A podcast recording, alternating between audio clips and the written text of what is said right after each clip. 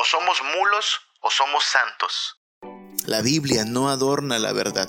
La Biblia no suaviza las palabras. La Biblia le llama a las cosas por su nombre. O somos mulos o somos santos. Muchos dolores habrá para el impío, mas al que espera en Jehová le rodea misericordia. O somos mulos o somos santos. Bienaventurado aquel cuya transgresión ha sido perdonada. O somos mulos o somos santos. Que el Señor te bendiga si has llegado hasta esta transmisión. Es mi anhelo que Dios pueda usar lo que aquí enseñamos para dirigir, ayudar, alentar y bendecir tu vida. El propósito de este podcast, Una vida reformada, es proveer recursos y reflexiones que puedan ayudarnos en nuestro caminar con Cristo. Que el Señor nos dirija, nos ilumine y nos bendiga en el estudio de su palabra para ser buenos estudiantes de ella, pero principalmente obedientes a su voluntad. Estamos estudiando una lista de salmos que son conocidos como los salmos de penitencia. Son siete salmos que están agrupados bajo el mismo tema, que es nuestra necesidad del perdón de Dios. Aquí te repito la lista de estos salmos por si quieres irlos estudiando en tu casa. Estamos hablando del Salmo 6, el Salmo 32, el Salmo 38, el Salmo 51, el Salmo 102, el Salmo 130 y el Salmo 143. Hoy vamos a considerar apenas el segundo salmo de esta lista, es el Salmo 32. Y te recuerdo que en el grupo de Facebook Una vida reformada puedes encontrar el estudio que alguna vez hizo el hermano Martín Lutero respecto a estos salmos. Hoy toca el Salmo 32. Y el mensaje del Salmo 32 es un mensaje sencillo. Lo voy a decir de una vez. O somos mulos o somos santos. O somos mulos o somos santos. De eso se trata el Salmo 32. El Salmo 32 nos lleva a considerar lo difícil que es la vida cuando vivimos en pecado sin buscar al Señor en arrepentimiento y nos muestra lo buena que puede ser la vida cuando confesamos nuestra maldad y nos apartamos de ella. Y nos lleva a tomar una decisión. ¿Quién vas a ser? ¿Vas a ser como un mulo necio, terco, testarudo, o vas a ser el santo que acude en busca del Señor en arrepentimiento y fe, anhelando la gracia y la misericordia que Él nos ha ofrecido. Es un mensaje sencillo, ¿no crees? O eres un mulo o eres un santo. Pienso que mis palabras pueden a veces parecer duras o directas, pero la mayoría de las veces no hay necesidad de buscar que las palabras sean duras y directas. La Biblia está llena de un mensaje directo, claro, sencillo, que le llama a las cosas por su nombre. Al hipócrita le llama hipócrita, al insensato le llama insensato, al necio le llama necio. Si algo me sorprende de la Biblia es que no trata de disimular o maquillar las palabras de manera que no sean tan ofensivas a la audiencia. Considero que Vivimos en tiempos peligrosos donde por cualquier comentario cualquier término la gente se siente ofendida, la gente es tan delicada que la sola mención de la realidad evidente ya le está causando malestar. Y la iglesia ha ido cayendo poco a poco en formulismos y formalidades, en el deseo de no herir susceptibilidades y erróneamente se ha buscado una manera más suave de decir las cosas, una manera adornada de comunicar las ideas que el Señor nos ha revelado en su palabra. Esto no está bien. No tenemos que disimular el mensaje, no tenemos que diluir los términos. Cuando Dios llama a las cosas por su nombre, estamos llamados a honrar su palabra y dejar esos términos tal como el Señor los puso. Cuando Dios reprende el pecado y utiliza palabras claras y directas, al compartir este mensaje debemos dejar estas palabras tal cual el Señor nos las expresó. La Biblia no adorna la verdad, la Biblia no suaviza las palabras, la Biblia le llama a las cosas por su nombre y nos llama al arrepentimiento, a la fe, a la santificación en términos sencillos, directo al grano. Y este salmo, el Salmo 32, es esa clase de salmos que por su sencillez debiera ser fácil de entender. Nos marca un contraste entre la vida de santidad y la vida de pecado. Nos marca un contraste entre la vida de aquel que se deja llevar y arrastrar muy a gusto por el pecado y aquel que vuelve al Señor en busca de perdón y en busca de una nueva vida. El primero es como un mulo, insensato, necio y terco. El segundo es un penitente. Ese es el contraste del Salmo 32. El versículo 6, en vez de estudiar desde el versículo 1, podemos ir directo al contraste del que te estoy hablando, que está en el versículo 6 y en el versículo 9. El Salmo 32, 6 dice así, Por esto orará a ti todo santo en el tiempo en que puedas ser hallado. Este es el cuadro de un santo. Un santo es aquel que clama a Dios y que busca a Dios mientras puede ser hallado. Este es el cuadro de alguien que se ve necesitado de Dios, alguien que se ve por sí mismo frágil, vulnerable, incapaz, sabiendo que necesita ayuda de alguien superior que él, alguien que le pueda guiar, alguien que le pueda redimir. Este es el santo, el que acude a Dios.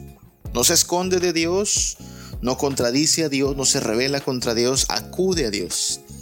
Por el otro lado, el Salmo 32.9 nos presenta todo lo opuesto. Dice, no seáis como el caballo o como el mulo, sin entendimiento, que han de ser sujetados con cabestro y con freno, porque si no, no se acercan a ti. Ese es el otro lado de la moneda alguien que no se quiere acercar a Dios, alguien que quiere mantenerse lo más lejos posible de Dios, alguien que si no fuera porque le ponen una soga, porque le jalan con una rienda, no obedece, alguien tan terco y testarudo como un mulo, como un caballo. ¿Cuál de estos dos seremos nosotros? Entendiendo que la Biblia nos llama a la penitencia y al arrepentimiento, nosotros estamos llamados a ser ese santo del versículo 6 buscar al Señor. Y si la búsqueda requiere reconocer nuestra falta, nuestro pecado, nuestra iniquidad, entonces se hace, nos humillamos, nos arrepentimos y disfrutamos las bienaventuranzas del Señor. Lo contrario, ser impenitentes es el equivalente a ser como una bestia, como un animal. Nada más que el Salmo 32.10 deja en claro que el destino del santo es muy diferente al destino del impío. Dice el versículo 10 que muchos dolores habrá para el impío, mas al que espera en Jehová le rodea misericordia. El creyente, el penitente recibe misericordia. El impío, él solo recibe dolores. ¿Quién serás tú?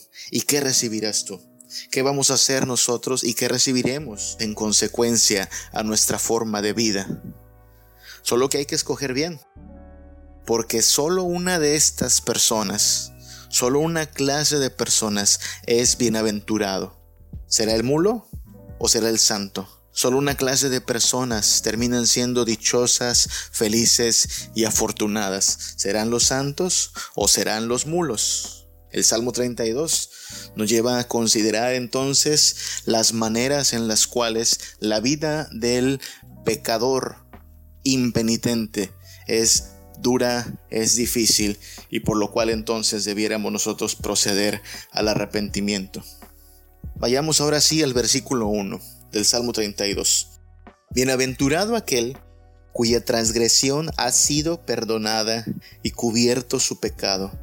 Bienaventurado el hombre a quien Jehová no culpa de iniquidad y en cuyo espíritu no hay engaño. Algo que debemos considerar en un inicio en este salmo es que el Salmo utiliza diversos términos para referirse a lo que comúnmente llamamos pecado. Los versículos del 1 al 2 utilizan al menos cuatro términos para referirse a la clase de vida impía que desagrada a Dios. En el versículo 1 habla de transgresión y pecado. En el versículo 2 habla de iniquidad y engaño. Transgresión, pecado, iniquidad, engaño. Estos términos pueden resumirse en impiedad la clase de vida que va en contra de la voluntad de Dios, pero cada uno de ellos tiene un matiz un tanto particular. Cuando hablamos, por ejemplo, de transgresión, Bienaventurado aquel cuya transgresión ha sido perdonada. ¿Qué es una transgresión? Una transgresión es el rompimiento de una regla, es la violación de un mandato. Transgresión significa hacer lo que está prohibido. Y ciertamente, cuando cometemos impiedad, cuando vivimos fuera de la voluntad de Dios, estamos transgrediendo sus mandamientos. Todas sus leyes, de alguna o de otra manera, son rotas. Y esa es parte de la gravedad de la impiedad. La impiedad es transgresión de la voluntad de Dios. Pero no solo es transgresión. Dice el versículo 1 que es bienaventurado aquel cuya transgresión ha sido perdonada, pero también cubierto su pecado.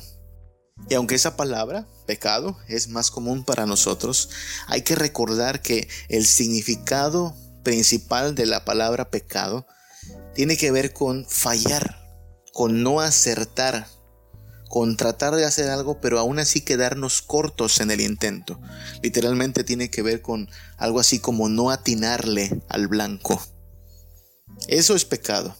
La idea es que aún con nuestra mejor intención, aún con nuestro mejor esfuerzo, nos quedamos lejos de cumplir con lo requerido, como cuando no alcanzamos a ser tan buenos como se requiere para algo. Piden 10 para pasar el examen y nosotros apenas sacamos un 7, nos quedamos cortos. Piden una estatura de 1,80 para tal empleo o vocación, nosotros nos quedamos en 1,60. Fallamos, no alcanzamos a cumplir, nos quedamos cortos. Bienaventurado, dice el versículo 2, el hombre a quien Jehová no culpa de iniquidad. Esa palabra se oye fuerte, iniquidad. Iniquidad tiene que ver con rebelión, con ser todo lo contrario a lo que Dios espera, pero desde un corazón perverso. No es por accidente, no es por torpeza, es la necedad en toda su expresión. Es querer torcer las cosas, lo que llamamos ser contreras. Dios dice a la derecha, nosotros decimos para la izquierda. Dios dice no, nosotros decimos sí. Eso es iniquidad. Transgresión, pecado, iniquidad. Y la cuarta palabra que utiliza el versículo 2 es engaño. Es bienaventurado aquel en cuyo espíritu no hay engaño. El pecado es vivir en el engaño. Tiene que ver con fraude, tiene que ver con mentira. Debemos recordar que el padre de mentira es Satanás. Desde el principio, desde Génesis capítulo 3, hizo de las suyas, envolviendo con sus mentiras a nuestros primeros padres. Y cada vez que nosotros pecamos, estamos escogiendo la mentira por encima de la verdad. De hecho, vivimos en el engaño hasta que el Señor nos traiga la verdad. Recuerda que Jesucristo es el camino, la verdad y la vida. Cristo es la verdad. Y si Cristo es la verdad, entonces cualquiera que no está en Cristo está viviendo una mentira. Se engaña. Es un caminar en el fraude. Podemos ver entonces que el Salmo 32 utiliza muchos términos para referirse a la impiedad.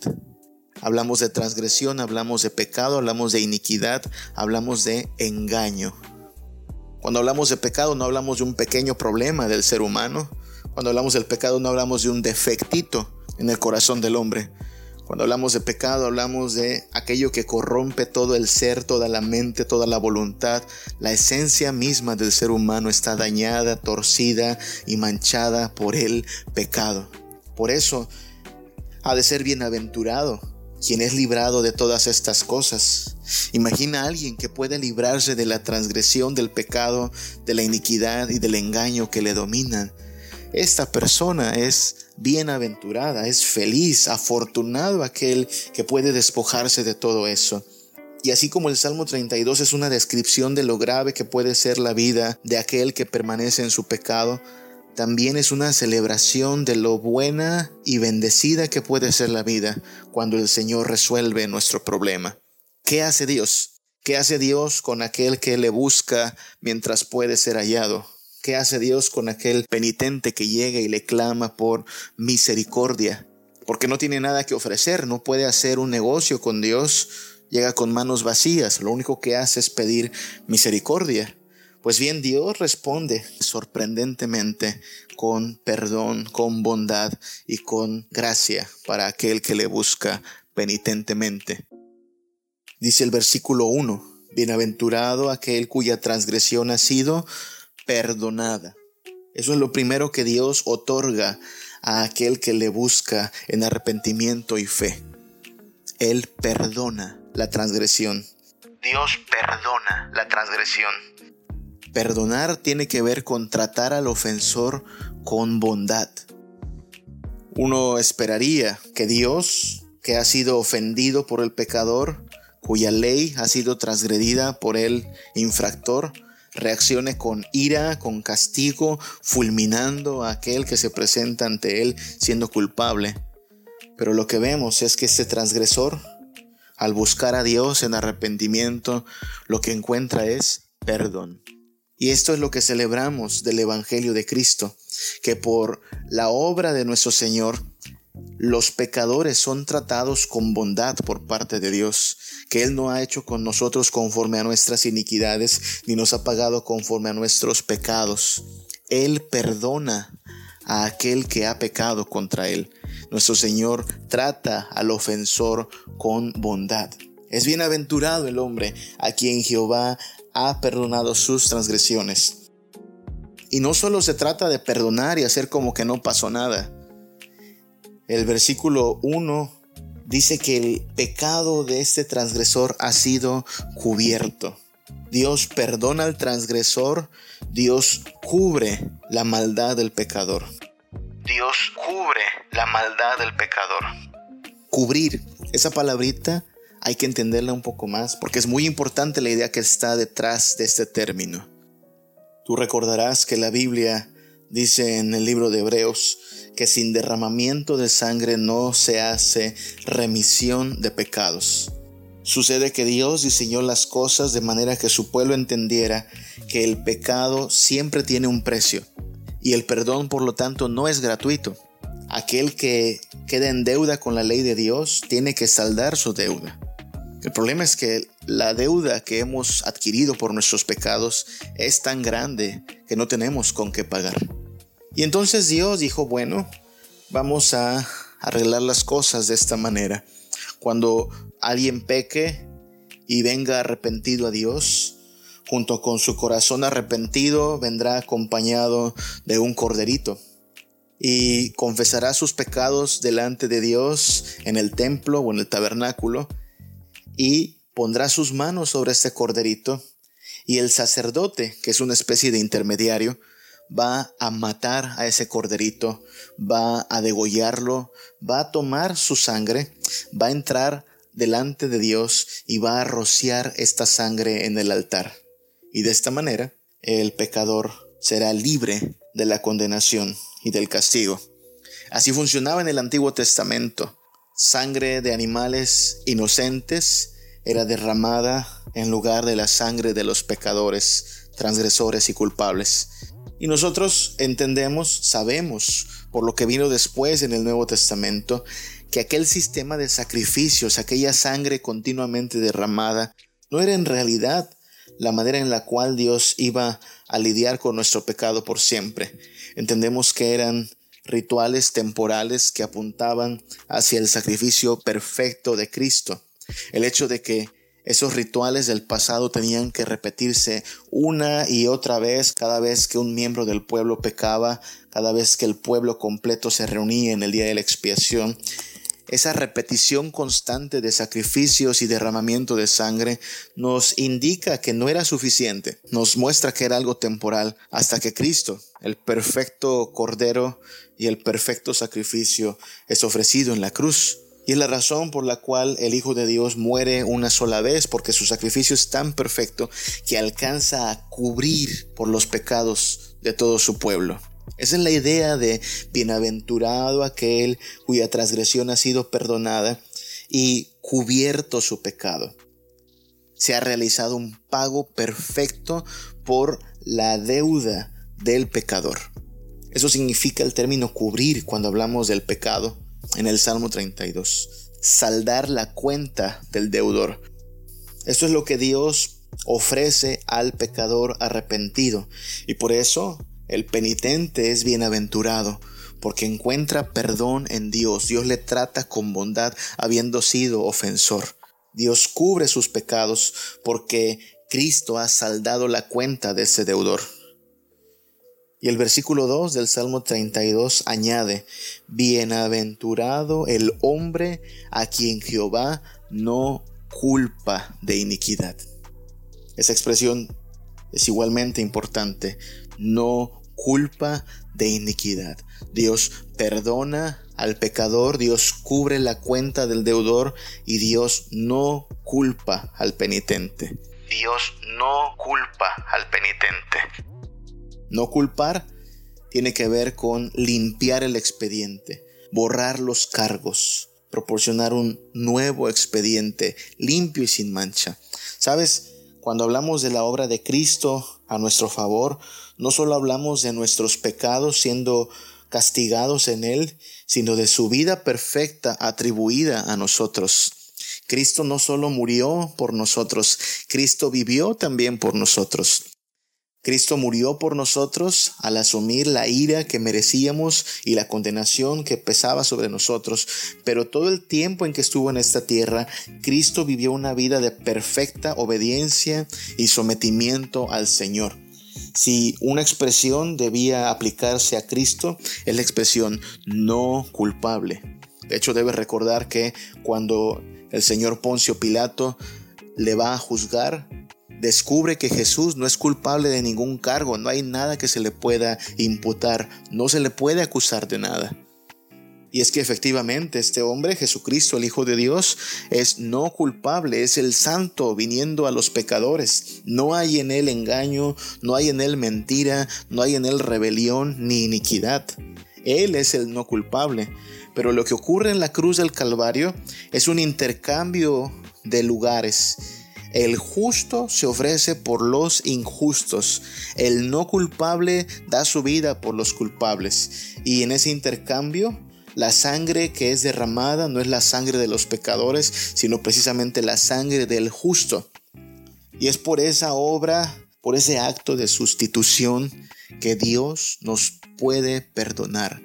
Porque la sangre perfecta de Cristo ha cancelado nuestra deuda y porque la perfecta vida de Jesús se nos atribuye para que podamos ser declarados no culpables. ¿Te das cuenta que afortunado es aquel que está en Cristo? Recibe de Dios perdón, recibe de parte de Dios la cancelación de su deuda, recibe también la categoría de no culpable y todo esto por la sangre del Hijo de Dios. Afortunado, bienaventurado aquel cuya transgresión ha sido perdonada y cubierto su pecado. Bienaventurado, feliz, dichoso el hombre a quien Jehová no culpa de iniquidad. Hasta que no venimos a Cristo, hasta que no nos arrepentimos y mostramos penitencia, lo único que hay en nuestra vida es agonía. Lo único que hay en nuestra vida es cansancio, dolor, extravío, sin sentido. Mira el versículo 3 y 4 del Salmo 32 dice así, mientras callé, se envejecieron mis huesos, en mi gemir todo el día porque de día y de noche se agravó sobre mí tu mano, se volvió mi verdor en sequedades de verano. Quien haya escrito el Salmo 32 está mostrándonos ahora el retrato de alguien que no se acerca a Dios y que no busca su perdón.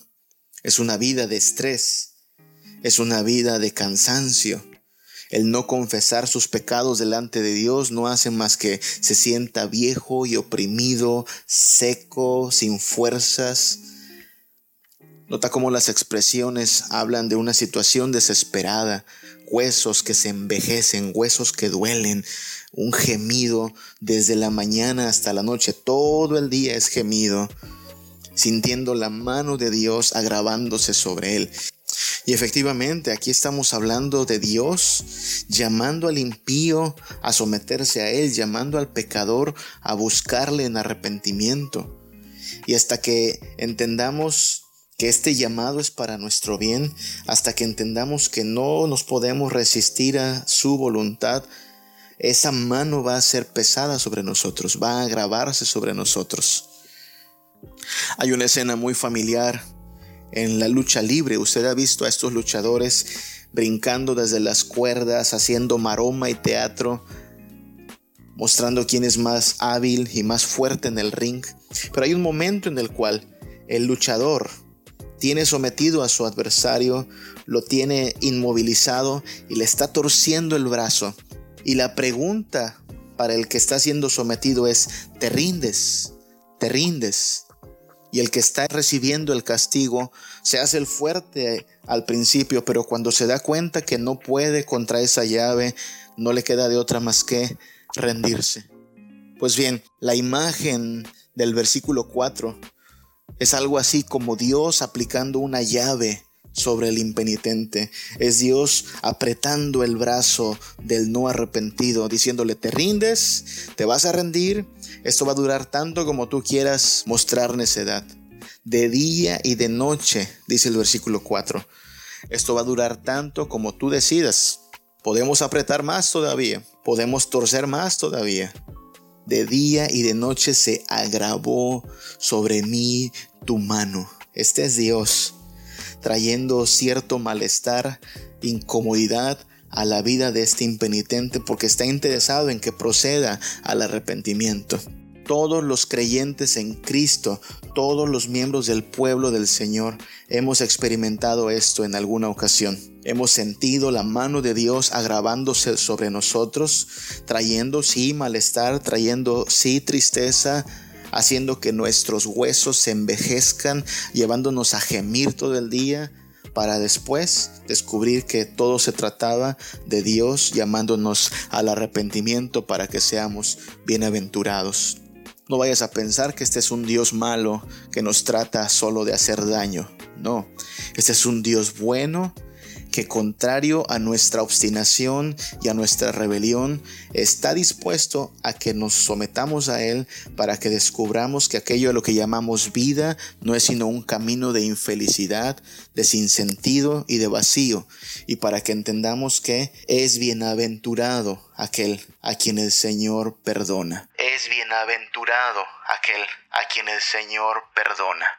Es importante que destaquemos esto porque si solo aislamos los versículos 3 y 4, podría parecer que la situación en que se encuentra esta persona es una situación lamentable. Míralo, gime todo el día, ya se están secando sus huesos, su verdor ahora es sequedad. Y parece una escena miserable, pero en realidad esta es la condición de alguien bienaventurado. Esto nos muestra al Dios del pacto que no está permitiendo que el miembro de su pueblo permanezca a gusto en su pecado. Mira, si tú alguna vez te has sentido así, miserable, sin fuerzas, el gozo se ha apartado de ti y esto te ha llevado a entender, ah, pero es que mi vida tiene que cambiar, pero es que yo no estoy viviendo de la manera que agrada a Dios y te conduce entonces a vivir en penitencia sincera delante de Dios. ¿Sabes qué? Esa aflicción y esa miseria temporal que experimentaste fue una bendición de Dios. Fue Dios diciendo, no estoy dispuesto a dejar que mi hijo permanezca en esta terquedad y en esta rebelión. Es Dios diciendo, te amo tanto que no te voy a dejar en ese extravío. Eres muy afortunado si en tu pecado Dios opera agravando su mano sobre ti. Eres muy afortunado si en tu pecado Dios opera agravando su mano sobre ti. Lo contrario es peligroso y lamentable. Cuando alguien viviendo en pecado y rebelión contra Dios no experimenta miseria, no experimenta quebranto, se siente cómodo y a gusto y es más tiene paz y tiene descanso, lo único que nos muestra es que Dios no desea invertir ni fuerzas ni recursos en hacerle volver de su extravío. Oh, qué lamentable sería esa situación. Si descubres que Dios te llama, aunque sea agravando su mano sobre ti, es una buena señal. Le importas mucho, le importas tanto que quiere hacerte volver de tu extravío. El versículo 10 del Salmo 32 nos deja bien en claro que el camino del impío es siempre difícil. Dice, Muchos dolores habrá para el impío, mas al que espera en Jehová le rodea la misericordia. Nuevamente un contraste. O dolores o misericordia. ¿Cuál de estas dos será la consecuencia de nuestra vida? O vamos a cosechar dolores o vamos a recibir misericordia. Hay muchos dolores, muchos dolores para el impío, pero hay abundancia de misericordia, tanta que le rodea a aquel que espera en Jehová. Recuerda que bienaventurado significa dichoso, feliz, afortunado, suertudo. Se sacó la lotería aquel que tiene estas cosas, aquel que recibe estas bendiciones. Y vamos a enumerarlas para ir avanzando en nuestro estudio del Salmo 32. ¿Qué clase de bendiciones reciben aquellos que en penitencia buscan al Señor? ¿Por qué son tan bienaventurados? Bueno, en primer lugar debiéramos decir que los penitentes son bienaventurados porque hayan redención en Cristo. Los penitentes son bienaventurados porque hayan redención en Cristo. El Salmo 32.5 dice, Mi pecado te declaré y no encubrí mi iniquidad. Dije, confesaré mis transgresiones a Jehová y tú perdonaste la maldad de mi pecado.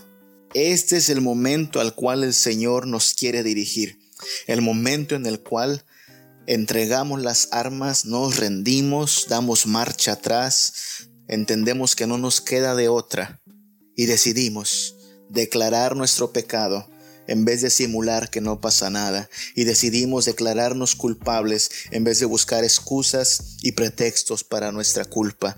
Y aceptamos confesar nuestras transgresiones, llamándole a las cosas por su nombre, sin peros y sin justificaciones. Y recibimos entonces el perdón de nuestra maldad.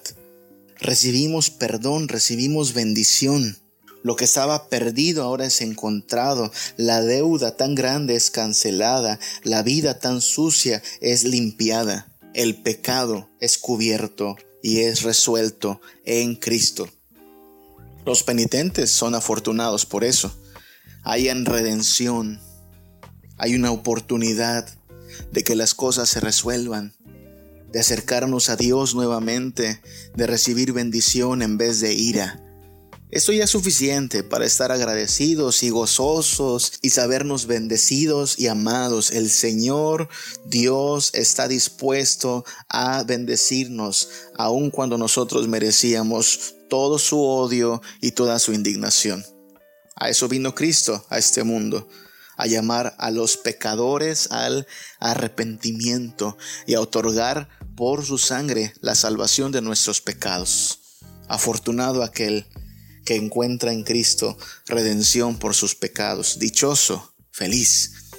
No solo encontramos redención en Cristo, los penitentes son afortunados porque hallan protección en Cristo.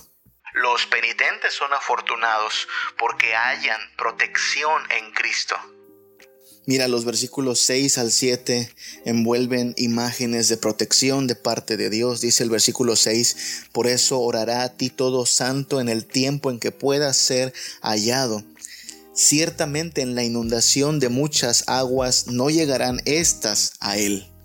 Puedes imaginar turbulentas aguas viniendo sobre nuestra vida, una gran inundación con inmensas olas y lo que nos sostiene es la mano de Dios quien nos ayuda a no ser llevados por la corriente y morir ahogados es la mano poderosa de Dios. En la inundación de muchas aguas no llegarán estas a Él, que tenemos de parte del Señor protección. El Señor protege a su pueblo. El versículo 7 dice, Tú eres mi refugio, me guardarás de la angustia, con cánticos de liberación me rodearás siguen siendo imágenes de protección. No solo nos sostiene para que no nos ahoguemos en la inundación, nos es refugio, nos guarda en la angustia. La angustia puede venir a nuestra vida, puede levantarse la desesperación, puede ser atemorizante la aflicción, pero tenemos un refugio seguro, firme y permanente en Cristo. No por nada es nuestro amparo y nuestra fortaleza, nuestro pronto auxilio en las tribulaciones y nos rodea. El versículo 7 termina con la idea de alguien que es rodeado, alguien que es abrazado por el Señor con cánticos de liberación. Así es que los creyentes en Cristo Jesús, los que han venido en fe y arrepentimiento rogando misericordia de parte de Dios, no hacen más que recibir bendiciones que los hacen afortunados. Encuentran perdón de sus pecados y encuentran protección en Cristo. Son levantados, son rodeados, son guardados, tienen refugio, tienen ayuda y tienen fortaleza de parte del Señor. Los creyentes en Cristo son afortunados. Los penitentes tienen perdón de pecados y tienen protección en Cristo. Hay algo más. Y es que estos penitentes que han entendido que su vida era de mentira, que su vida era sin sentido, ahora por fin tienen dirección. Los penitentes tienen dirección Haber venido de las tinieblas a su luz admirable es haber conocido la verdad y la verdad nos ha hecho libres. Ahora tenemos dirección para nuestro rumbo. Ahora podemos discernir entre el camino del error y el camino de verdad y escoger el camino de verdad. Ahora podemos discernir entre la necedad y la sabiduría y proceder con sabiduría. Porque el Señor no solo ha resuelto el problema de nuestra deuda, sino también el problema de nuestro corazón, que era obstinado, rebelde y sin entendimiento. Por su Espíritu Santo nos trae luz, nos trae una nueva mente y nuevos deseos, de manera que podemos andar en su voluntad. Nota cómo el versículo 8 del Salmo 32 dice, te haré entender y te enseñaré el camino en que debes andar. Te haré entender te voy a ayudar a que aprendas, te voy a ayudar a que sepas y te enseñaré el camino en que debes andar. Te voy a mostrar cómo debes caminar, qué debes decidir, qué debes buscar, en qué vale la pena invertir. Te enseñaré el camino en que debes andar. Sobre ti fijaré mis ojos. Esa expresión es muy, muy, muy bonita, porque es una expresión muy paternal en el Salmo 32. Es la imagen de un padre diciéndole a su hijo, te estoy viendo, te estoy viendo, pero no un te estoy viendo amenazador, sino un te estoy viendo en el sentido de que Él está teniendo cuidado de sus pequeños. Lo que está diciendo Dios es, puedes andar tranquilo porque yo te estoy cuidando, yo tengo cuidado de ti, yo te estoy vigilando, yo te guío, yo te conduzco, yo te cuido a lo largo del camino. Eso es una bendición, ¿sabe? Cuando andábamos sin Cristo estábamos extraviados, perdidos, vivíamos en la oscuridad de las tinieblas, sin poder discernir el bien del mal, sin poder escoger lo que era sabio. Y vino Cristo y se hizo la luz y por fin entendimos que nuestra vida podía ser diferente. El Señor, con su verdad, nos trajo dirección. Bienaventurado el que sabe cuál es el camino del Señor. Bienaventurado el que entiende que la vida tiene dirección en Cristo. Ahora tengo que hacer un paréntesis aquí para subrayar una verdad más que está implícita en el versículo 8. Y es que cuando Dios dice te haré entender y te enseñaré el camino en que debes andar, lo que está mostrándonos es que el Señor tiene una vocación didáctica el Señor tiene una vocación de enseñanza. No por nada nuestro Dios es llamado también Maestro. Él quiere enseñarnos, Él quiere hacer que entendamos muchas cosas. Y por eso podemos decir que la vida cristiana es un proceso de aprendizaje. La vida cristiana es un proceso de aprendizaje. En el versículo 8 Dios dice, te haré entender, te enseñaré el camino en que debes andar. Y luego mira lo que dice el versículo 9, el contraste con el cual comenzamos. En el versículo 9 dice, no seáis como el caballo o como el mulo, sin entendimiento, que han de ser sujetados con cabestro y con freno, porque si no, no se acercan a ti. ¿Notas el contraste? En el versículo 8 dice, te haré entender. En el versículo 9 dice, no seas sin entendimiento. No seas sin entendimiento. En su vocación de maestro, nuestro Señor Jesús quiere llevarnos de ser insensatos a ser entendidos en su voluntad. Quiere llevarnos de nuestro estado inicial, que era semejante a una bestia terca y testaruda, a un estado de discípulos que entienden y saben el camino por el que deben andar. Tú sabes, un animal como estos, un mulo un caballo, no pueden ser montados así como así, tienen que ser domesticados. Y en lo que son domesticados muestran cuán obstinados son, cuán tercos pueden ser. Es la imagen de una bestia. Y aunque puede ser incómodo, nuestra condición sin Cristo en las tinieblas del pecado era una condición bestial. Éramos torpes como una bestia delante de Dios. Y el Señor pagó por nosotros y nos rescató y nos dio un nuevo corazón. Y este nuevo corazón ya no es el corazón de una bestia. Este nuevo corazón es el corazón de un hijo de Dios. Ahora podemos proceder al aprendizaje, ahora podemos proceder a buscar la sabiduría y el entendimiento. Por eso Efesios capítulo 5 versículo 17 dice, no seáis insensatos, sino entendidos de cuál sea la voluntad del Señor. Nuestro Señor Jesucristo nos está llevando de la insensatez al entendimiento. Por eso la vida cristiana es una vida de aprendizaje. La vida cristiana es una vida de crecimiento en la gracia y el conocimiento de nuestro Señor y Salvador Jesucristo. No sé si tienes tu Biblia abierta, pero si puedes abrir el Salmo 32, te darás cuenta que hay una palabrita allí en letras pequeñitas, acabando el versículo 4, acabando el versículo 5 y acabando el versículo 7. Tres veces aparece esta palabrita de cinco letras. Y la palabrita dice Selah. Es una palabra hebrea. No hay uniformidad en cuanto al significado exacto de esta palabra, pero la mayoría concuerda en que esta palabrita, Selah, es una indicación para hacer una pausa y reflexionar en lo que has leído hasta ese momento. Es como si el escritor dijera, mira, esto es tan importante que aquí tienes que detenerte y tienes que meditar en lo que acabas de leer. Selah. Debes considerar el significado de esta palabrita porque la verás en muchos salmos. Selah significa detente y escucha, considera, reflexiona. Y aparece tres veces en este salmo, el Salmo 32, como si Dios dijera precisamente, Mira, lo que te estoy diciendo es tan importante que tienes que detenerte y reflexionar. Es como si el maestro se detuviera a media clase y dijera, ¿ya entendieron? Y después se detiene otra vez y vuelve a preguntar, ¿ya entendiste de qué estamos hablando? Es lo que hace un maestro.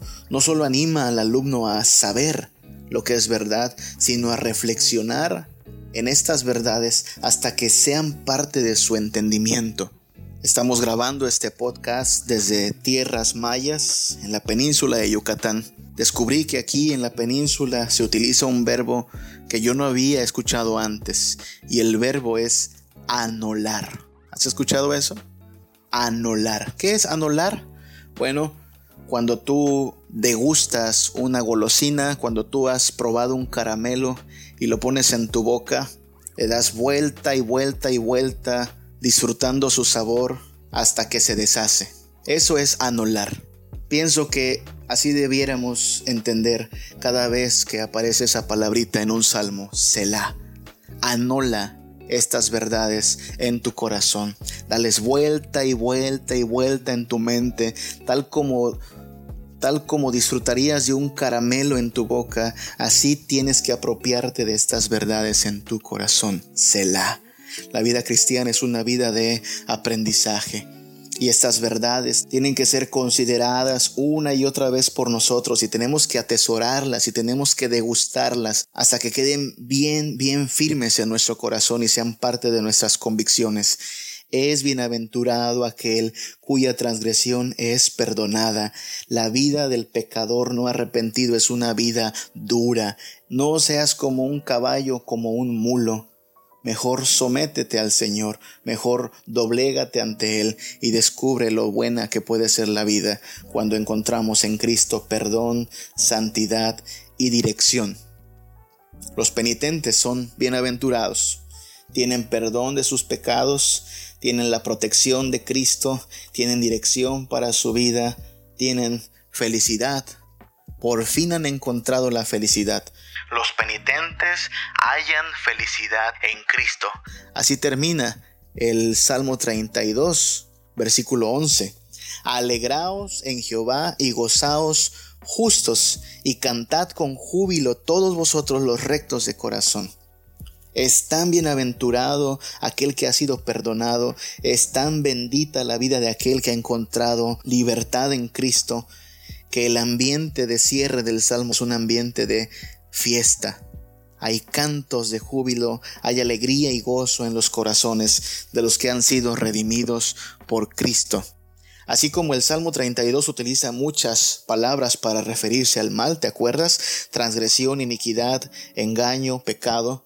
Asimismo, emplea muchas palabras para referirse al bien que reciben los bienaventurados penitentes. Recibimos alegría, experimentamos gozo, tenemos júbilo. Cristo con su Evangelio no nos llama a una vida miserable, Cristo nos llama a una vida de gozo, de alegría, de júbilo, de fiesta. Recuerda que todas las parábolas de Jesús respecto al reino de los cielos terminan con una fiesta, donde los hijos de Dios son bienvenidos y tienen un lugar asegurado. Hay fiesta en los cielos cuando un pecador se arrepiente y hay una fiesta esperando a todos los que sean fieles hasta el final. La vida de penitencia a la que nos llama Cristo no es una vida que ha perdido gozo y que ha perdido motivos para estar alegre, sino que es una vida en verdad afortunada. Por eso necesitamos entender la importancia del arrepentimiento. El arrepentimiento no es dejar atrás la vida gozosa por una vida miserable. El arrepentimiento no es dejar atrás lo más bueno y sabroso de la vida para simplemente volvernos religiosos. El arrepentimiento es darnos cuenta que aquello que llamábamos vida era solo miseria y muerte, y ahora en Cristo tenemos verdadero gozo, verdadera felicidad y la certeza de que se va a poner mejor. Tenemos que gozarnos en las bienaventuranzas de los penitentes. Celebra, celebra cada día que hay perdón en Cristo Disfruta la dirección que el Señor te otorga en su palabra. No te desvíes, no te extravíes y si en algún momento experimentas la mano de Dios pesar sobre tu vida, aunque será doloroso, aunque será quebrantador, agradece que Dios está evitando que una de sus ovejas se extravíe y se pierda y celebra que tú eres esa oveja a quien el Señor quiere en su rebaño. Cuando experimentes la vara y la corrección del buen pastor, da gracias porque te está tratando como trata el pastor a sus ovejas, te está tratando como trata el padre a sus hijos. No seamos como el mulo o como el caballo. Seamos aquellos que buscan al Señor en arrepentimiento y fe, esperando su misericordia, anhelando su gracia y su protección. Y disfrutemos por lo que Cristo ha hecho a nuestro favor de la protección del Señor, del perdón de pecados, de la esperanza de la vida eterna, del gozo que cada día nos tiene reservado el Señor Jesucristo. Los santos, los santos se arrepienten y reciben las bendiciones de Dios. Los mulos, los mulos se resisten y solo cosechan dolores. No seamos mulos, seamos santos, seamos penitentes y seremos bienaventurados. Que el Señor te bendiga, que el Señor nos guarde.